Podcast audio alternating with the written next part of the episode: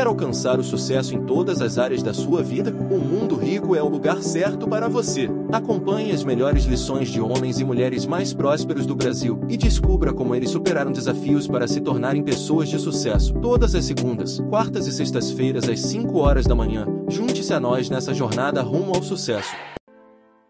Eu fui exposto durante muitos anos a uma porcaria de, de, ensino na escola pública e aí me caiu a real. O meu nível é muito abaixo do que eu pensava. Eu não sou tão bom quanto eu pensava. Eu acho que essa caída de ficha é muito importante na nossa vida em diversas áreas. A gente entender que não é tão bom quanto pensa é muito importante para a gente evoluir. Só que muitos, ao se depararem com essa realidade, em vez de pensar, cara, eu preciso melhorar, eu preciso evoluir, o cara vai ficar vitimizado dentro uhum. dessa constatação. Ele vai se sentir uma vítima da escola pública ou de sei lá o que, ou do pai, ou da mãe, ou do sistema, ou do político, e por aí vai. É por isso que eu te falo que uma das experiências mais importantes para mim foi essa minha jornada para conseguir passar nesse concurso. Porque, primeiro, eu tive que constatar que eu não era tão bom quanto eu pensava. Dois, eu tinha que reagir a essa situação da seguinte forma: cara, eu vou lutar, eu vou batalhar para poder tirar essa defasagem. Aí, o segundo ano que eu fui fazer, cara, estudei muito, estudei como nunca tinha estudado na minha vida. E chegou no final do ano, eu não passei de novo. Foi aquela frustração. Um ano inteiro inteiro. Agora, só no outro ano era prova de novo. E aí eu não passei. Agora, no primeiro ano, dos 30 mil colocados, acho que eu fiquei entre os 25 mil primeiros. Nesse segundo ano, eu fiquei entre os 1.500 primeiros. Eu falei, ó, tô melhorando. Eu percebi progresso. E aí sentei de novo com meus pais, olha, eu gostaria de fazer de novo. E naquele ano eu falei assim, cara, eu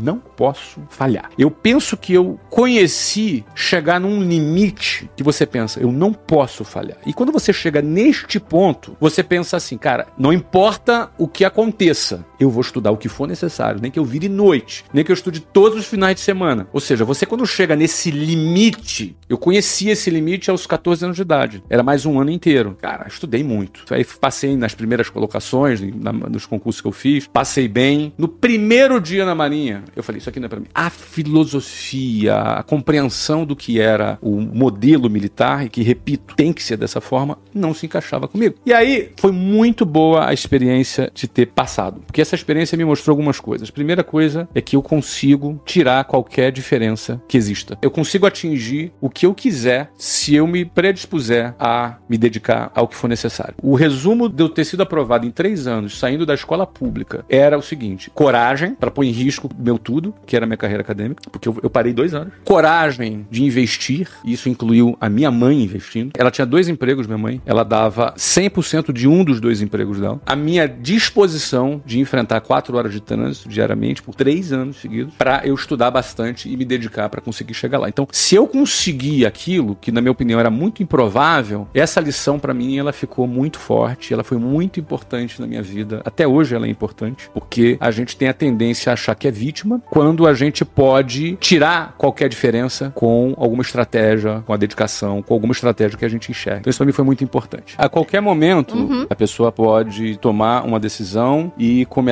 a, trilhar esse mesmo caminho. Tanto que eu digo que isso que eu aprendi com 14, 15, 16 anos serve para mim até hoje, porque é, é o mesmo algoritmo que ele pode ser aplicado. Vamos entender. Quando eu fui expulso, funcionou assim, cara último dia do segundo ano, formatura. O oficial lá chama, chama os dois alunos aqui, ó. Aluno Augusto, que era eu, e aí a gente vai lá pro meio e fica lá, no meio da formatura. Os outros vão embora, vão embora para casa no final do segundo ano, a gente não foi embora. Ficamos lá esperando. E aí eles chamam na sala e a notícia da expulsão que eu recebi foi assim: Augusto, você não vai poder renovar sua matrícula no ano que vem. Essa é uma decisão que já está tomada pelo comandante do colégio. Seus pais já foram comunicados e estão a caminho da escola. Chegam daqui a uma hora. Então, por favor, vai lá arruma suas coisas, pega tudo. Em seguida, você já pode ir embora. Dessa forma, ok? Pode sair. E sai, acabou. Eu, quando recebi a notícia, me senti muito bem. Era algo que eu já deveria ter feito. Mas você é muito jovem. Eu Sim. tinha 16 anos, 16, 16 para 17 anos. Você não tem ainda todos os elementos ainda formados. Meu pai chegou, foi conversar com o comandante, chegou fardado pedi para ele que ele revisse. Tomou um não do comandante, ainda bem. Nós fomos embora, duas horas e meia de viagem, Angra dos Reis até a nossa casa, dentro do carro. Silêncio absoluto. Ali eu sabia que eu estava começando uma nova fase da minha vida, de completo desprestígio, do grande exemplo do bairro. Ali eu fui cancelado, cara. E aí eu sabia que era um, era um novo momento.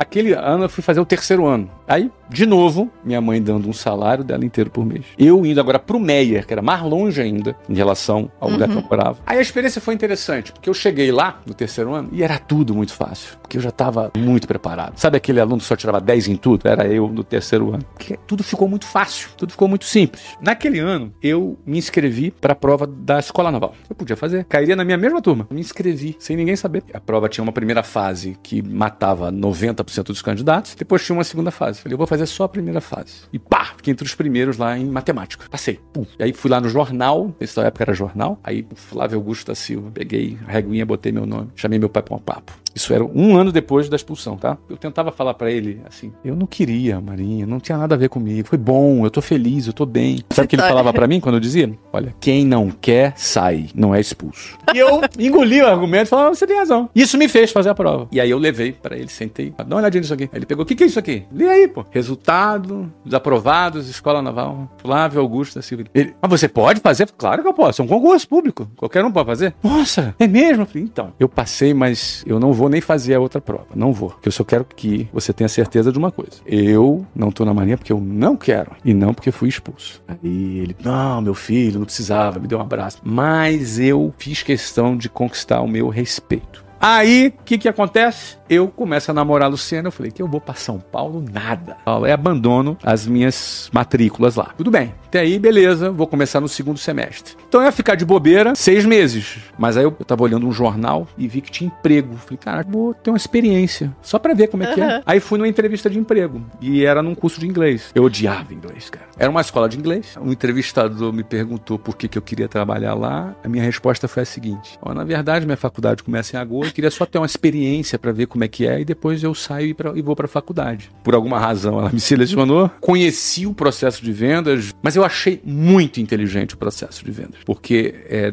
duas coisas me conquistaram. A primeira, o processo de venda. Eu não sabia que existia um processo. E a segunda coisa era o seguinte: a empresa tinha um plano de carreira. E esse plano de carreira não era por tempo de serviço. Sim. Militar é por tempo de serviço. Era pelo seu próprio mérito. Se você se dedicasse muito e batesse as metas, você poderia crescer rapidamente. Aquilo ali foi música para os meus ouvidos. Minha vida está resolvida aqui. E eu não vou ter que esperar 4, 5 anos para me formar para depois começar a minha vida. Não, vou começar agora. Tanto é que eu entrei, em dois meses e meio tinha tido duas promoções, comecei a ganhar razoavelmente bem para 19 anos, para 20 anos. Com 21 anos eu cheguei a um cargo de diretor comercial, já estava ganhando bem melhor. Fui transferido para Venezuela, voltei para o Brasil no ano seguinte, com 22 anos estava ganhando em média 7 mil dólares por mês, ou seja, eu já com 22 anos estava ganhando mais do que um almirante ganhava. Me casei aos 20 anos de idade, eu tinha 20, Luciana tinha 17, a gente se casou. Ou seja, comecei a minha vida, com 22 anos estava ganhando bem, e aí o que que acontece? Vamos voltar, fui expulso. Beleza, passei de novo, resolvi ali. Tá, aí passei nas faculdades. Pô, não vou para São Paulo. Pô, ih, tá estranho esse negócio. Então, tá bom, mas ele vai para em agosto ele vai para a faculdade dele, tá bom. Aí começa a trabalhar de vendedor de curso de inglês. Sem prestígio nenhum. Um negócio esquisitão. Pô, peraí, cara, esse moleque, pô, que negócio é esse que ele tá fazendo? Será que é isso mesmo? Será que não é? Aí chega o dia de começar a faculdade e eu tranco a faculdade. E aí, quando faço 22 anos, pô, tô ganhando super bem. Aí todo mundo pensa assim, não, agora o cara vai acalmar, né? Agora ele vai acalmar. Aí o que eu faço? Peço demissão para abrir a minha própria empresa. Inaugura a primeira escola da WhatsApp no centro do Rio de Janeiro, usando uma pequena economia, porque apesar de ganhar bem, eu ganhava muito bem há pouco tempo, sem herança, sem nenhum apoio Padrinho, financeiro, sem nada. nada. Era tudo muito mais difícil. Então eu tinha, não tinha capital acumulado suficiente. E aí eu uso 10 mil reais do meu cheque especial e 10 mil da Luciana e a gente abre a WhatsApp. Eu não sou a favor de você pegar dinheiro do teu cheque especial para abrir um negócio. Mas se eu voltasse atrás, eu faria de novo. Pode parecer uma grande incoerência que eu tô falando. Mas é, é- é menos incoerente e menos louco do que parece. Primeiro, eu poderia não ter saído e ter ficado mais um ano trabalhando, reduzindo a minha despesa, juntando uma grana para começar o negócio um ano depois. Mas em negócio tem uma coisa chamada timing. E aquele era o momento. Eu identificava que aquele era o timing por N razões. Tem algumas razões peculiares, mais próximas, mais pessoais, de time, de equipe, que estavam à minha disposição. E, em segundo lugar, uma razão macroeconômica. O inglês, naquele momento, passou a ser fundamental, porque as multinacionais que vieram para o Brasil passaram a exigir o inglês para contratar as pessoas nas melhores posições. Então, o inglês saiu do status de recomendável para fundamental. Aquele era o timing. Ou eu esperava um ano, juntava uma grana, ou tomava um crédito. Número dois, não tinha empréstimo disponível igual tem hoje. Ah, vai lá no tal lugar, uma linha de crédito. Não existia esse troço. Aquele era o momento para mim. E segundo ponto, que eu considero mais importante, é, era menos loucura do que parecia. Porque para dar certo na primeira escola, eu precisava vender só 100 matrículas por mês. Eu já vendia, com meu time de vendas, 600 matrículas por mês. Então, para dar certo uma escola, eu só precisava de 100. Eu precisava fazer seis vezes menos do que eu já estava acostumado a fazer. Então, eu já tinha know-how. Eu já estava quatro anos na área de vendas, já era diretor comercial, eu já tinha isso dominado, porque a minha a prática já era isso. Então, embora eu fosse jovem e não tivesse capital, eu tinha um outro tipo de capital, um capital intelectual grande acumulado, que era uma área de vendas que me fazia trazer clientes. E quando você traz clientes, você traz o capital mais barato que existe. É o, é o dinheiro do cliente. O capital do cliente não tem juros, você vende, você troca o teu serviço e vem dinheiro, vem caixa. E eu lembro, a gente inaugurou a primeira escola com quase 70 alunos matriculados. A escola nem existia, a gente já tinha 70 alunos matriculados e a gente nunca fez menos do que 100 vendas no mês. Nunca, na nossa história. Eu virei escritor depois. Tenho quatro livros que são best-sellers. Eu vendi quase um milhão de livros físicos e 19 milhões de livros online. Então tem quase 20 milhões de livros vendidos entre físico e digitais. Mas olha só, lá atrás, depois de ter sido reprovado em português, dizem que a prática leva à perfeição. Não sei se eu concordo muito com ela, mas o sentido dessa frase é que a prática contínua, continuada, ela te deixa íntimo da tarefa, a ponto de você conhecer o processo inteiro.